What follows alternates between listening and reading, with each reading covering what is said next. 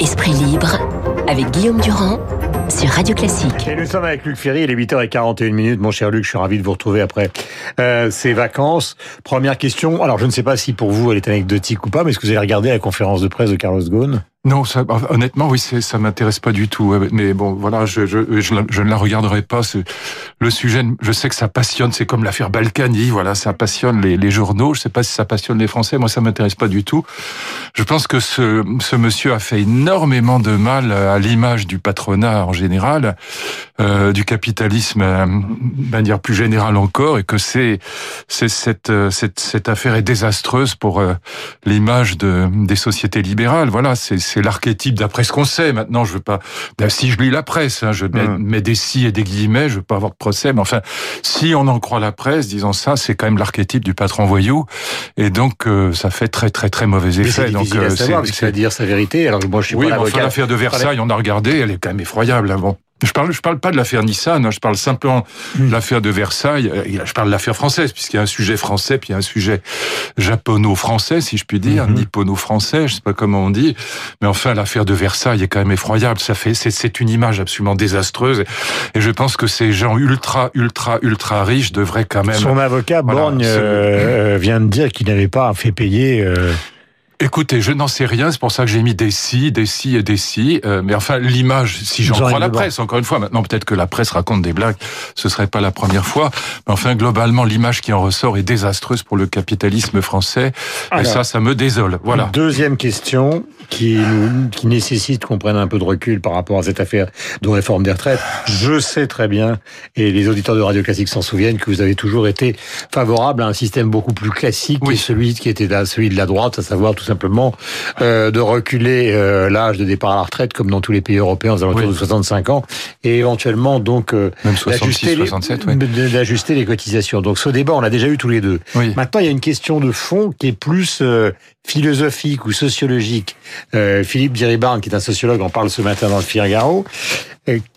Qu'est-ce qui fait qu'en France, sur beaucoup de sujets, il ne puisse pas y avoir de consensus? Ça, remonte à où Non, parce qu'on a un pays révolutionnaire, c'est qu'on a un pays qui est antilibéral hein, depuis toujours, aussi bien à droite qu'à gauche. Hein. Malgré tout, la tradition gaulliste était antilibérale.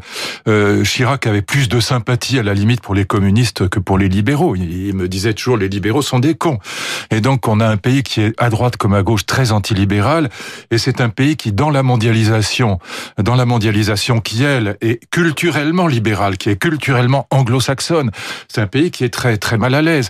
Il faut revenir pour comprendre le. Pourtant, il y a des sociétés françaises, Total, LVMH, et je parle pas, qui, on parle pas de politique. Qui sont des sociétés françaises qui fonctionnent très bien. on parle de politique, on parle pas de la société civile est évidemment comme partout, elle est libérale. Les entreprises sont forcément libérales, mais les entreprises sont, euh, notamment les TPE, PME, sont malheureuses en France parce que la politique française est très très rarement libérale.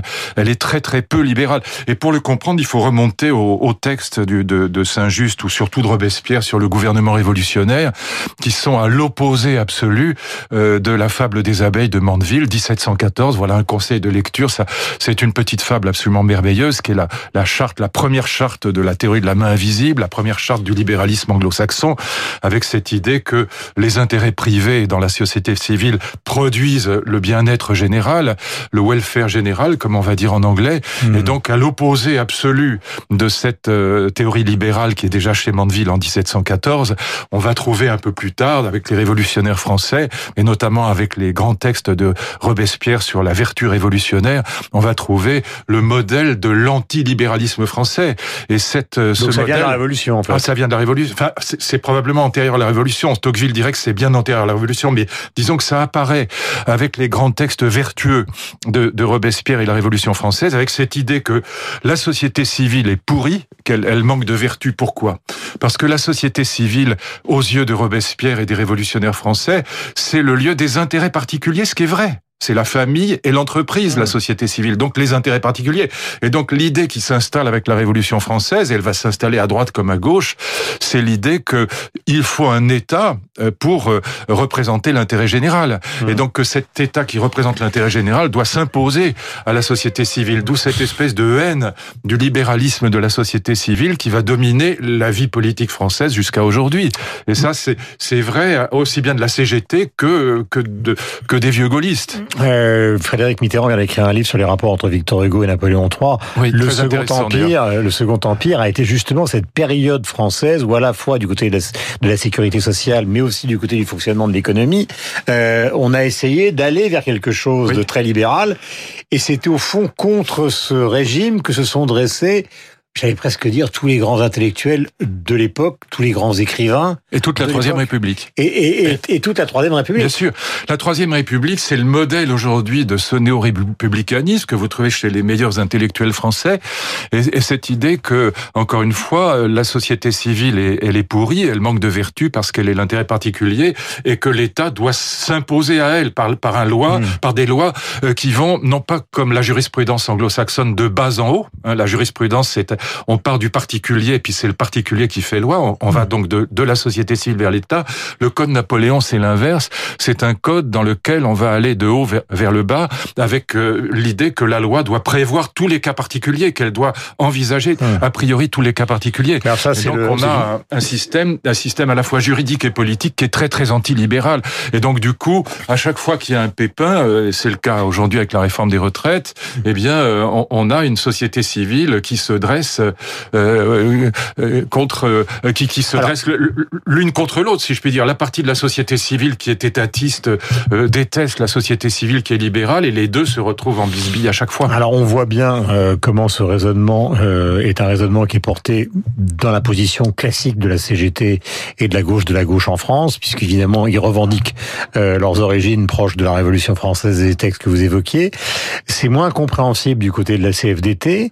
Alors il y a deux explications possible. Euh, on est dans une situation ce matin qui est très paradoxale parce que finalement, euh, le patron de la CFDT a accepté et proposé cette conférence qui va avoir lieu à la fin de la semaine. Le Premier ministre y va, mais euh, le Premier ministre a écrit dans le texte qu'il n'était pas question de toucher aux 64 ans et le patron de la CFDT, Laurent Berger, dit il faut absolument retirer ces 64 ans.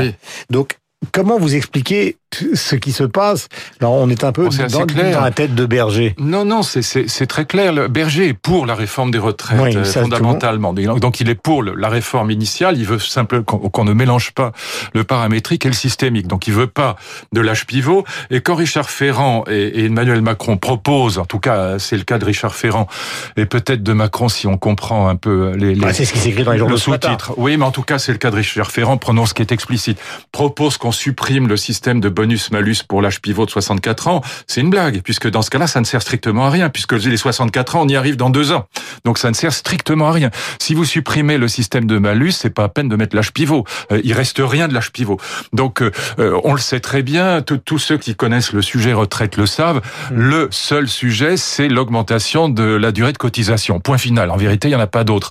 Donc la réforme dans l'état actuel des choses, avec tous les, toutes les reculades et tout, tout le retour des régimes spéciaux, spéciaux euh, bah, par des biais euh, différents. Oui, enfin, ne jouons pas sur les mots. C'est en vérité un retour des régimes spéciaux. il, y en a, il y en a qui sont pour les danseurs, pour les policiers, pour les pour les pour les enseignants, pour les, les, les cheminots, etc. Pour la RATP. Enfin bon, partout on va y revenir. Et donc dans l'état actuel des choses, la réforme coûtera plus cher que si on ne faisait rien. Hmm. Donc on est dans une situation politique qui est extrêmement claire. Le gouvernement est absolument obligé pour sauver la deuxième partie du quinquennat d'afficher une réforme. Bon, et c'est celle-là. Ça tombe sur celle-là. Il peut pas reculer, c'est impossible. Donc il va reculer en vérité sur le sur tel ou tel point particulier de telle sorte que la réforme sera vidée de son contenu et qu'elle elle coûtera peut-être plus cher que si on n'avait rien fait. Mais il faut absolument pour le gouvernement qu'une réforme passe, quelle qu'elle soit. Voilà, hmm. ça passera. Quant à, quant à, au patron de la CFDT, lui dit, et c'est assez cohérent, il dit, je ne veux pas mélanger le systémique et le paramétrique. Donc je vous propose une conférence sur le financement qu'on fera après. Voilà, une fois qu'on aura fait passer le système à point. Donc, voilà. donc c'est dialogue de sourds. Bah, c'est d'autant plus un dialogue de sourds parce que je vois la une de, de, de mon journal préféré, Le Figaro, euh, l'âge pivot euh, qui, qui, est le, le cœur du débat. Mais c'est pas du tout le cœur du débat pour la pour la CGT, ni pour FO, ni pour Sud. Mmh. Hein, donc c'est même si on lâchait, même si euh, Macron lâchait sur l'âge pivot tout à l'heure sur la réquisition. Mais bah, très bien, sauf que le droit de grève est constitutionnel, donc euh, ça va, à mon avis, c'est ça, ça encore, c'est de la blague. Bon, c'est ce qu'a répondu euh, Julien Normandie. Oui, bah écoute, attends, il, est dans son rôle. Moi, j'ai beaucoup d'estime pour Julien de Normandie, qui est un, homme charmant et qui est, qui est, un type très bien. C'est pas ça, mais il est obligé de dire ça. Mais, mais en, en vérité, euh, on, on fait pas des réformes contre la moitié du peuple français, donc c'est très difficile, surtout en deuxième partie de mandat et après le mouvement des gilets jaunes. Cette réforme, il fallait la faire tout de suite ou pas du tout, ou alors il faut, comme dit mon camarade Danny Cohn-Bendit, il faut la remettre euh, au début du prochain quinquennat. Et donc ça, politiquement, c'est pas jouable. Donc Macron est obligé de faire passer quelque chose, mais même s'il lâchait complètement sur l'âge pivot, avec la proposition de Ferrand, même s'il lâchait complètement sur l'âge pivot, c'est-à-dire vider l'âge pivot de son contenu, euh, même s'il récupérait la CFDT, il n'empêcherait que la CGT sera toujours dans la rue. Et puis de toute façon, donc on est quand même très mal parti. Quand il problème, toujours un problème de, de financement. Euh... Ah bah le problème de financement, encore une fois, c'est très très simple. C'est la durée de cotisation, point final. C'est pour ça que moi j'étais pour une réforme paramétrique. Euh, dernière question concernant l'affaire Matzneff. Alors là, on ne va pas se concentrer euh, simplement sur l'écrivain. Gallimard a décidé de suspendre la publication de son journal, mais euh, sur euh, ce que l'on trouve encore une fois dans les journaux ce matin, c'est-à-dire en gros la pensée 68. Et vous avez été un des premiers justement à dénoncer cette pensée 68 dans le un livre. à un moment, ce qui est assez paradoxal, c'est qu'on vous voit sur LCI dialoguer tranquillement avec votre ami Daniel Cohn-Bendit. C'est lui qui a changé, pas moi. Moi, j'étais toujours été gaulliste. Voilà, mais qui, qui était quand même lui, enfin. Oui. que vous cibliez à l'époque, euh, non pas comme intellectuel, mais comme agitateur. est-ce qu'il y a vraiment eu une période où, au fond, euh, euh, dans ce domaine qui est un domaine ultra sensible, euh, des gens, des intellectuels, etc., ont ouvert une porte qu'il aurait mieux fallu de rester de laisser fermer. Ah oui, c'est le cas, c'est évident. Oui. Moi, j'ai chez, chez, moi un livre que je vous, pourrais vous apporter la prochaine fois de, de, de René Scherer, qui était un peu le patron de la philosophie à Vincennes, et puis de Guy Hockenheim, oh, qui est absolument effroyable. Enfin, c'est c'est ignoble, quoi. Vous pouvez même pas le lire, quand même l'ouvrir, et, et déjà vous avez les mains salies. Bon, c'est répugnant. Voilà. Donc, on, oui, bien sûr, il y avait. Alors, Danny Cohn-Bendit, euh, une petite, petite parenthèse sur euh, Danny.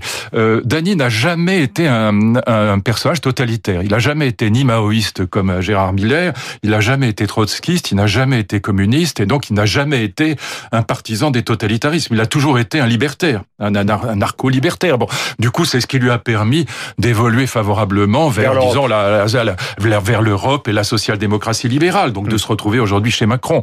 Bon, ce qui est pas déshonorant, c'est une évolution qui est euh, moi, je, comme vous avez compris, on n'est pas d'accord. Je suis pas, pas spécialement macronien, mais euh, ni social libéral. Mais euh, moi, j'ai toujours été gaulliste. J'ai pas changé d'avis. Mais c'est pas quelqu'un de répugnant, si je puis dire. C'est quelqu'un qui a bien évolué et, et qui partait malgré tout d'une position qui n'était pas abjecte. Il n'était pas totalitaire. Il n'était pas maoïste. Bon, et donc ça lui a permis d'évoluer favorablement. Maintenant, ce qui est vrai, c'est que sur la question de la pédophilie, un journal comme Libération y était assez favorable parce qu'il y avait et puis a puis évidemment euh, Deleuze, le courrier évidemment. des lecteurs. Bah, non, aussi les petites annonces, voilà. Et, donc c'est pas rien les petites annonces. Et donc il y est, au fond, il n'était pas hostile à ça. Pourquoi? Parce que c'était l'idée. Vous parliez de Françoise Dolto, bah, mais c'est la même idée qu'on avait mis sous le boisseau la sexualité de l'enfant. C'était un peu un freudisme vulgaire et bête, et que l'enfant était un être sexuel et qu'il fallait, au fond, euh, laisser s'épanouir cette sexualité de l'enfant. Il y avait toute cette idée-là, cette espèce de freudisme délirant derrière, et, et évidemment euh, avec euh, la, la, pensée 68 euh, globalement favorable à la pédophilie, bien sûr. Je vous apporterai le livre de, de Scherer et aucun game. Je crois qu'il est introuvable aujourd'hui. Il est abominable. Euh, Ronald Lang a écrit un livre qui s'appelle L'antipsychiatrie aussi à l'époque, qui a été beaucoup bah, qui commenté. Était délirant, oui. euh, qui délirant. beaucoup commenté dans les universités. Voilà. Et donc c'était c'était pas forcément des gens méchants, c'est pas ça, mais c'était l'idée que encore une fois la, la libération sexuelle devait aller jusqu'à l'enfance, voilà, et, et que les adultes étaient là pour les, les, les, faire advenir à la sexualité. Il est 8h55 sur Antenne de Radio Classique. Nous allons terminer avec quelques notes d'Alexis Weissenberg, grand pianiste qui est mort un 8 janvier 2012 à 82 ans. Il avait été très jeune euh, lauréat du prestigieux concours ah, disques, c'est marrant que vous à 18 ans en 1947, le voici dans la grande polonaise brillante de Chopin.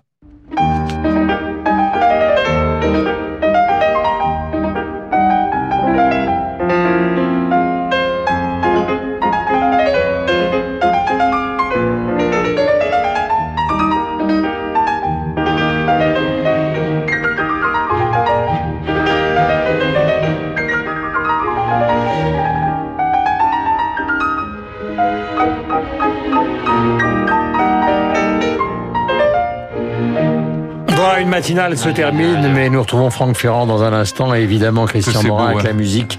Et il était important de rendre hommage justement à cette musique classique que nous aimons avec Weissenberg, qui fut un très grand pianiste. Il est 8h56, Sophie Echelle dans le studio pour le journal de 9h. Franck sera là euh, juste après et Christian donc pour le début de la journée musique. 8h56, bonne journée à vous.